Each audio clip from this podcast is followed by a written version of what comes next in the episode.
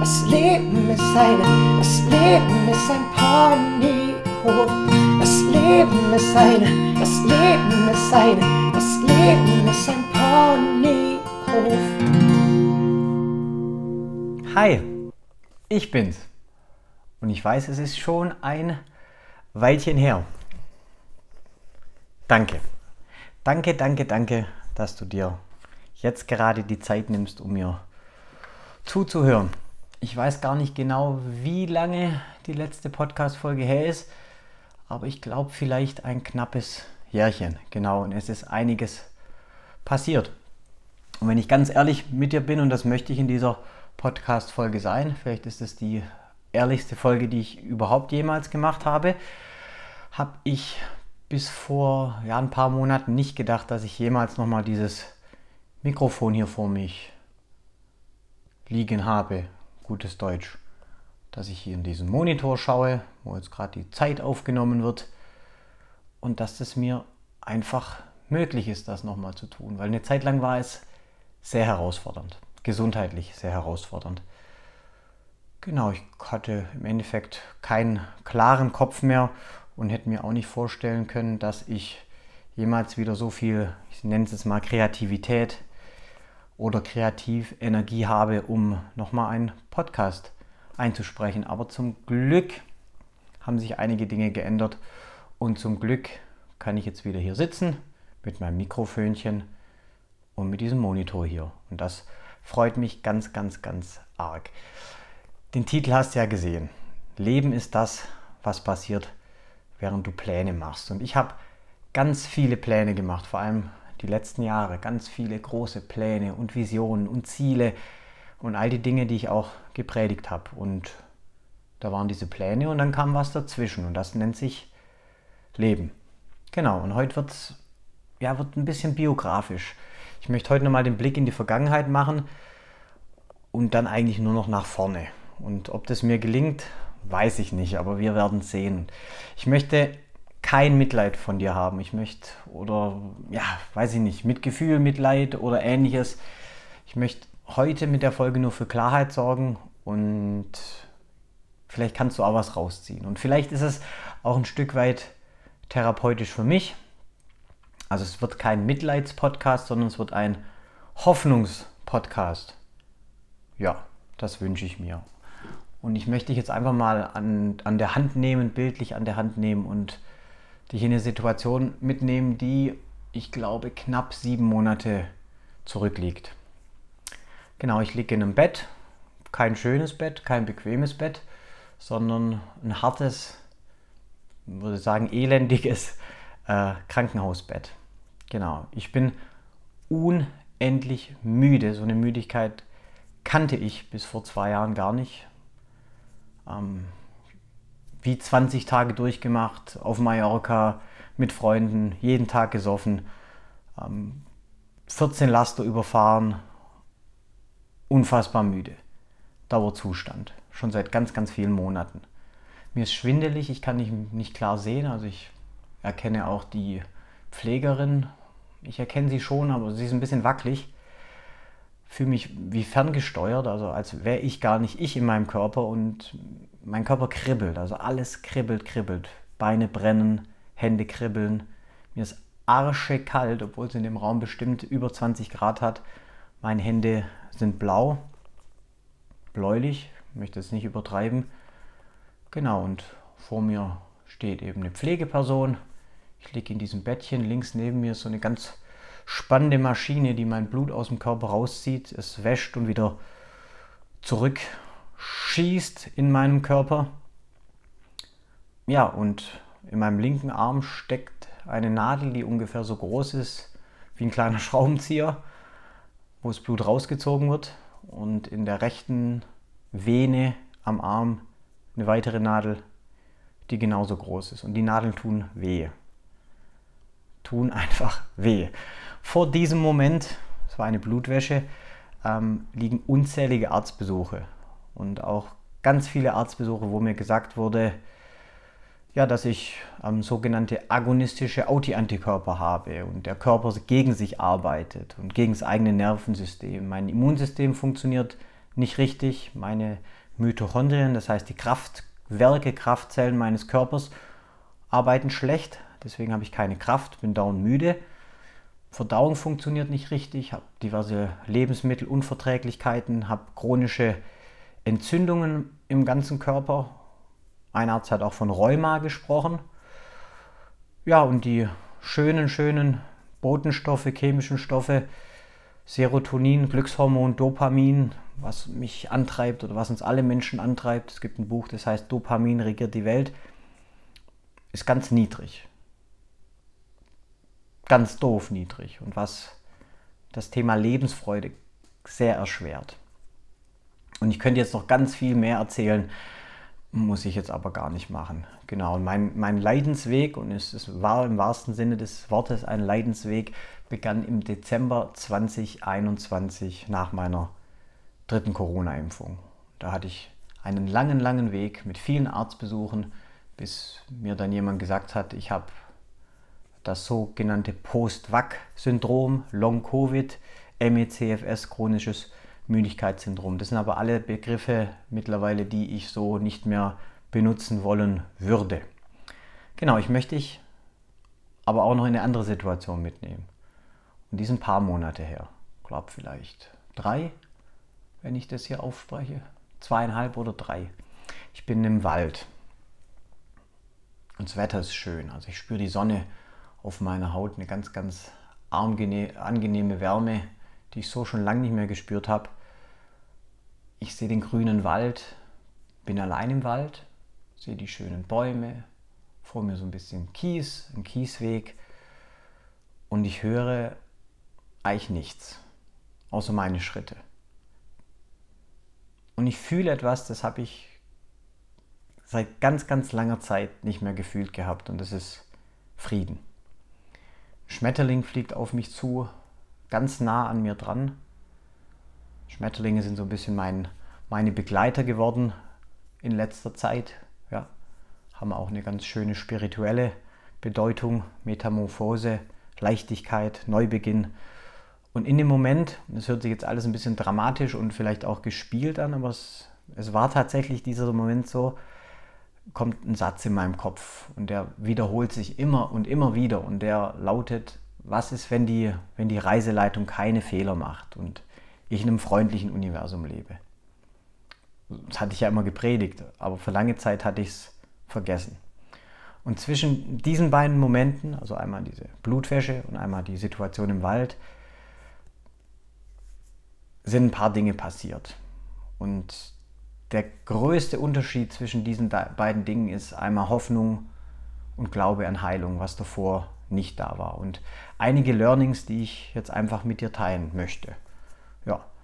Ich habe nämlich während dieser ganzen Leidenszeit, wo der körperliche Zustand sehr schlecht war, der psychische Zustand dementsprechend auch sehr schlecht war, habe ich zwei große Fehler gemacht.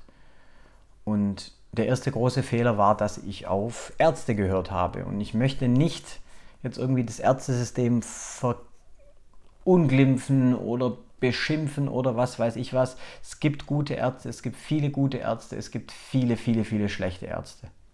Und ich hatte ja, die letzten sieben, acht, neun Jahre nie einen Arztbesuch gehabt, weil ich gesagt ich habe, dass ich mental so dermaßen gut aufgestellt wurde, dass, war, dass ich eigentlich nichts hatte, nichts, was länger wie ein Tag ging.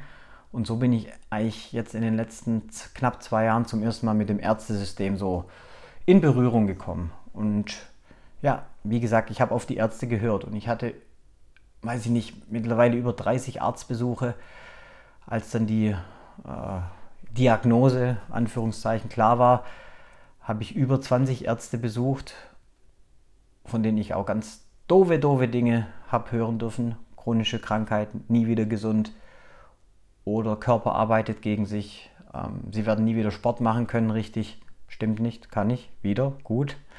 Äh, bis hin zu einem Arzt, der mir sogar gesagt hat, schwierig, ähm, es sind vielleicht noch drei Jahre, die ich habe. Und dann kann sein, dass der ganze Spaß hier auf diesem Planeten beendet ist. Ja, das war ein sehr spezieller Arzt. Ich wurde stutzig, als ich dann von diesen 20 Ärzten ähm, dann die gleiche Diagnose hatte, aber jeder eine andere Behandlungsmöglichkeit hatte. Und das ist etwas, das ich sehr merkwürdig finde und fand nach wie vor. Weil wenn das ein und das gleiche ist, warum gibt es dann 20 verschiedene Möglichkeiten? Komisch. Den zweiten großen Fehler, den ich gemacht habe, viele große Fehler gemacht, ähm, war, dass ich mir immer die Frage gestellt habe, und das habe ich von ganz schlauen Menschen gelernt, was will mir diese Krankheit oder meine Symptome sagen? Und das war ein Riesenfehler, weil ganz ehrlich, was bringt mir die Info? Nichts.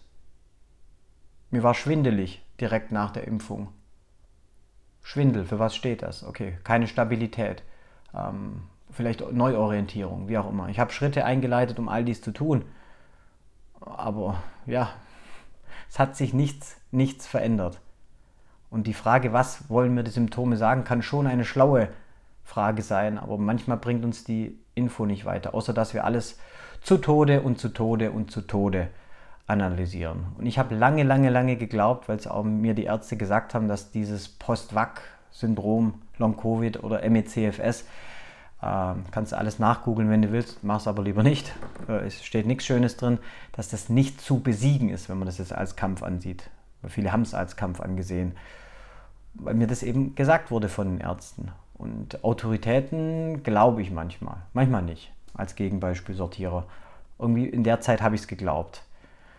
Und mir ist dann was aufgefallen. Ich habe mich dann ausgetauscht mit sogenannten Betroffenen, die ich kannte über Instagram oder Facebook oder auch so im, im Umfeld durch Bekannte. Und bei einer Sache wurde ich stutzig, weil all diese Betroffenen nicht komplett gleich, aber ähnlich waren in gewissen Charaktereigenschaften. Und es war, alle waren ein Stück weit perfektionistisch, was ja, was ja viele Menschen sind. Viele von denen fast die meisten waren Menschenfreunde, so wie ich mich ja auch gerne betitle, nach wie vor, weil das bin ich. Hilfsbereit, ähm, sogenannte People Pleaser, also es anderen immer wieder recht machen, sehr empathische Menschen, verantwortungsbewusst. Viele hatten auch große Ziele, dadurch auch große Erwartungen und vor allem an sich selbst und auch an das Leben. Viele waren sportlich, also auch so ein Leistungscharakter, Genau, und andere Menschen, die ich kannte, die eher egoistischen, die diese Eigenschaften eben nicht hatten, die haben sich eben impfen lassen, waren dann vielleicht ein bisschen durch den Wind und dann war alles wieder gut. Oder hatten Corona und waren ein bisschen durch den Wind und alles wieder gut. Und es war komisch. Also für mich war das einfach komisch. Und so habe ich, so habe ich ein bisschen nachgeforscht und eben für die Menschen, die ich oben beschrieben habe, ob das jetzt gute Menschen sind oder nicht gute Menschen, wenn du besonders empathisch bist oder besonders hilfsbereit bist oder verantwortungsbewusst bist, ist halt eine gewisse Art von Menschen. Und so bin ich auch. Und an der Stelle nochmal ein kleiner Einschub, die ganze Persönlichkeitsentwicklungssache, hinter der ich nach wie vor stehe, hinter der ich eine ganz lange Zeit nicht stand, ähm, wo ich mittlerweile aber sage, sie ist in manchen Teilen, bei manchen Speakern ziemlich dünn die kann für diese Art von Menschen, also T-Persönlichkeiten sagt man auch, eben diese Hilfsbereiten und People-Pleaser und wie auch immer, die kann da auch toxisch sein. Und ich habe vor ein paar Tagen einen Post gesehen von Maxim Mankiewicz, vielleicht kennst du den auch. Ähm, ich schätze ihn sehr, ein sehr, sehr, sehr guter, bewusster Mensch. Und er hat sowas gesagt wie, wir Menschen, wir haben jeden Morgen die Wahl. Und wir haben die Wahl, ob wir uns beschweren und in die Angst oder in die Wut gehen oder eben nicht. Oder wir können uns die eine magische Frage stellen, so hat es, glaube ich, genannt, die magische Frage. Und die lautet, was bin ich bereit zu geben? Was kann ich der Welt geben? Und eben nicht, was kann die Welt mir geben? Und das habe ich ja auch jahrelang gepredigt. Also frag nicht immer, was die Welt dir geben kann, sondern was du der Welt geben kannst. Ja, und ist, kann schwierig sein. Das kann schwierig sein, weil gerade so Gefühle wie Wut und Angst habe ich immer als tiefe Schwingung, weil es so gepredigt wird, begutachtet. Dass man dann eben nicht gut entwickelt ist oder nicht hochentwickelt ist oder nicht bewusst entwickelt ist. Und genau hier steckt das Problem. Weil wenn wir uns als Gutmenschen, und ich weiß, dass hier viele Menschen sind, die Gutmenschen sind. Wenn wir, die eh schon immer wieder für andere Menschen da sind, die uns oft selber auch aufopfern für andere Menschen, wenn wir uns ständig die Frage stellen, was kann ich der Welt geben? Was kann ich für die Welt tun? Dann bleibt genau ein Mensch auf der Strecke. Und das bist du. Und das bin ich. Vielleicht so egoistische, egoistische Menschen, die können sich diese Frage stellen. Vielleicht um ein bisschen einen sogenannten Mindshift hervorzurufen. Aber Leute, die eh schon sehr hilfsbereit sind. Denen würde, und das ist vielleicht der Appell auch an mich und auch an dich, denen würde ein gesunder Egoismus sehr gut stehen. Genau, und ich kann von mir sagen, ich bin nicht, nicht der tollste Mensch, aber ich war ganz lange, ganz lange da für die Welt. Mit dem Podcast, mit meinem Buch, alles im Endeffekt unentgeltlich. Aber ich war eigentlich nie da wirklich für mich selbst. Und ich habe auch, und vielleicht kannst du damit andocken, sowas wie Wut oder Angst habe ich jahrelang nicht mehr gespürt. Also ich wüsste auch gar nicht, wann ich Wut das letzte Mal gespürt habe. Jetzt weiß ich, jetzt kriege ich es wieder hin. Und ein Satz hat mich auch in dieser Zeit sehr geprägt und der war, dass wir Menschen, wissenschaftlich bewiesen, was auch immer das heißt, eigentlich jeden zweiten Tag eine andere Stimmung haben. Und wenn du immer die gleiche Stimmung hast, und so wie es viele Speaker predigen, gerade Persönlichkeitsentwicklung, dass es möglich ist, immer glücklich zu sein, jeden Tag glücklich zu sein. Und das habe ich ja auch lange, lange, lange, lange gepredigt. Ja, dann, ist, dann stimmt da was nicht. Dann stimmt da was nicht. Und auch so Gefühle wie Wut und Angst, das war für mich immer untere Schwingung. Und ich habe so vermessen, ich geklungen, jetzt klinge, aber ich habe für mich eigentlich gesagt, ich, ich schwinge dafür zu hoch. Freude, Frieden, all diese Dinge. Und das ist Bullshit, weil diese Gefühle gehören mit dazu. Und wenn du diese Gefühle nicht fühlst oder keinen Zugang dazu hast, auch wenn das nicht bewusst ist, also es ist nicht bewusst, dann wird es schwierig, weil dann drückst du diese Gefühle runter und du kannst dir vorstellen, wie wenn eine Hand die ganze Zeit da unten was runterdrückt, nicht bewusst. Die drückt das die ganze Zeit runter. Dann kannst du dir mal vorstellen, wie anstrengend das für dein System ist. Genau, aber zum Thema runtergedrückte Emotionen gibt es ganz bald ganz viel mehr.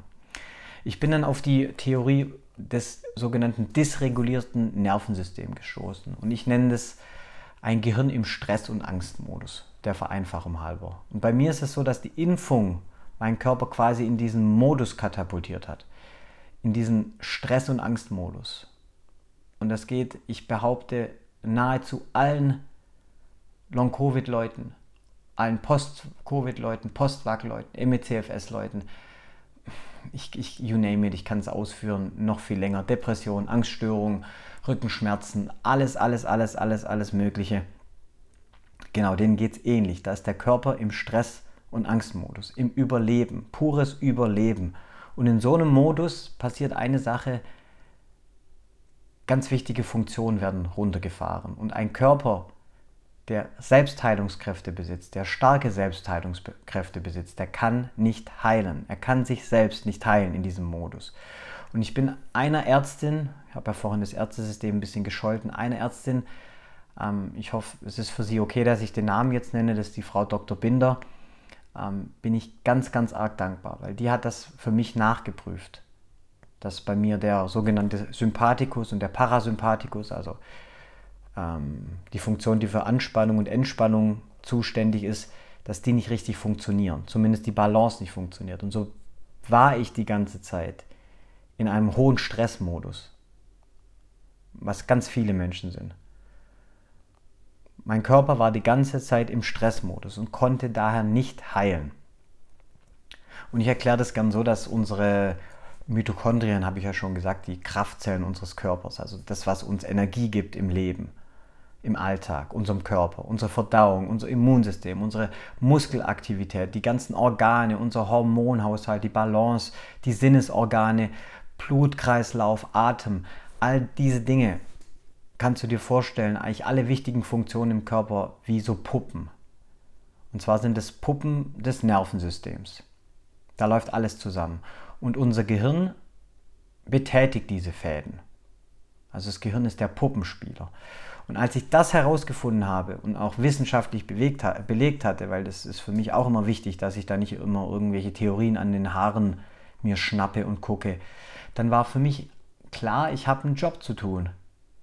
Und das ist meinem Gehirn beizubringen, dass wir nicht im Stress- und Angstmodus sein können. Dass da nichts Schwieriges, nichts Schlimmes ist, was gerade passiert. Dass es hier gerade nicht ums Überleben gibt. Auch wenn es manchmal sich stark danach angefühlt hat, dass es hier gerade wirklich ganz, ganz bitter ums Überleben geht. Ja. Und mein, mein Job ist nach wie vor, dass ich mein Brainy, so nenne ich mein Gehirnchen, der Frechdachs, der ab und an sehr überreagiert, dass wir gute Freunde werden. Und dass, dass eben diese Fäden, die falsch gesteuert sind, anhand von Fehlinformationen, dass die besser gesteuert werden. Und all die Schritte, die möchte ich dir in einem Reader gerne schenken. Und der Reader heißt, äh, du kannst dich heilen, dein Weg aus dem Stress- und Angstmodus. Wird in den nächsten Tagen, weiß gar nicht, wann ich diese Podcast-Folge raus, rausschicke an die Welt oder vielleicht ist der Reader dann auch schon draußen, den kannst du umsonst runterladen an Timo bei, äh, auf der Homepage, genau, timoschiemann.de, genau. Und ich werde den Reader auch nochmal einsprechen hier. Vielleicht in Häppchen, das weiß ich nicht. Das muss ich mal schauen, wie lange das geht. Und ich gebe es zu, ich sitze jetzt hier, fühle mich gut, fühle mich gerade ohne Symptome, das ist sehr, sehr schön. Und lange Zeit war mein Leben kein Ponyhof, obwohl ich gesagt habe, das Leben ist ein Ponyhof. Und auch auf dem Ponyhof gibt es Pferdeäpfel, gibt es Scheiße. Aber dass Ponys so viel fressen können und so viel vollscheißen, alles vollscheißen können, das hätte ich nicht gedacht.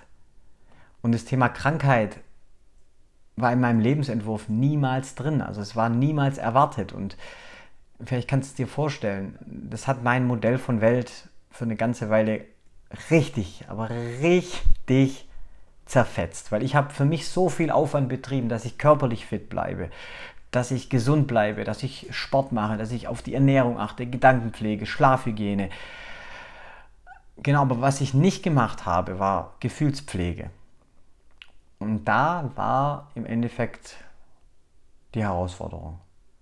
Genau. Also summa summarum, ich bin wieder da. Aber ich bin noch nicht der Alte.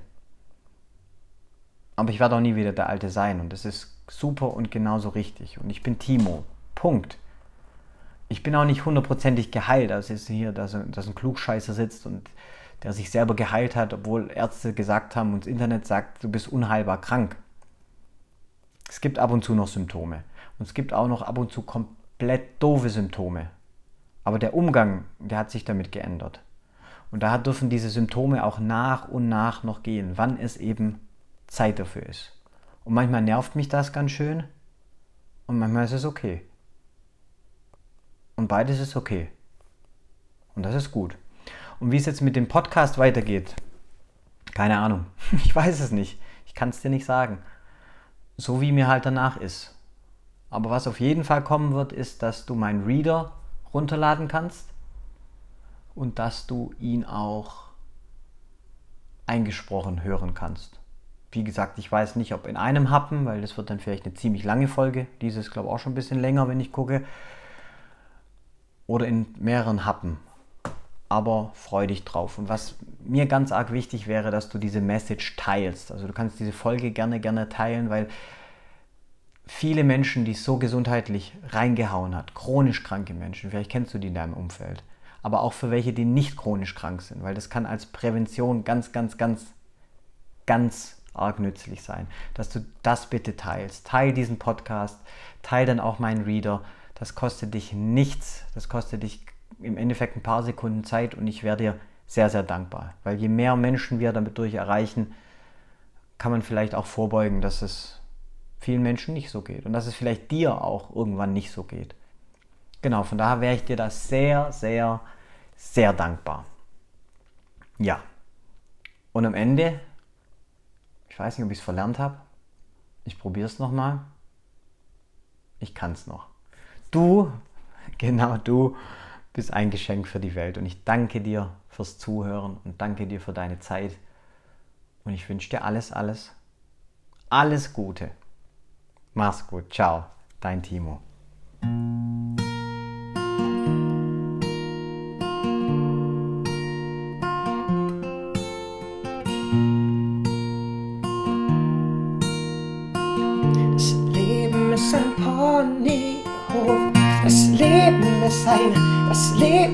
Eine, das Leben ist ein Ponyhof. Das Leben ist eine, das Leben ist eine, das Leben ein.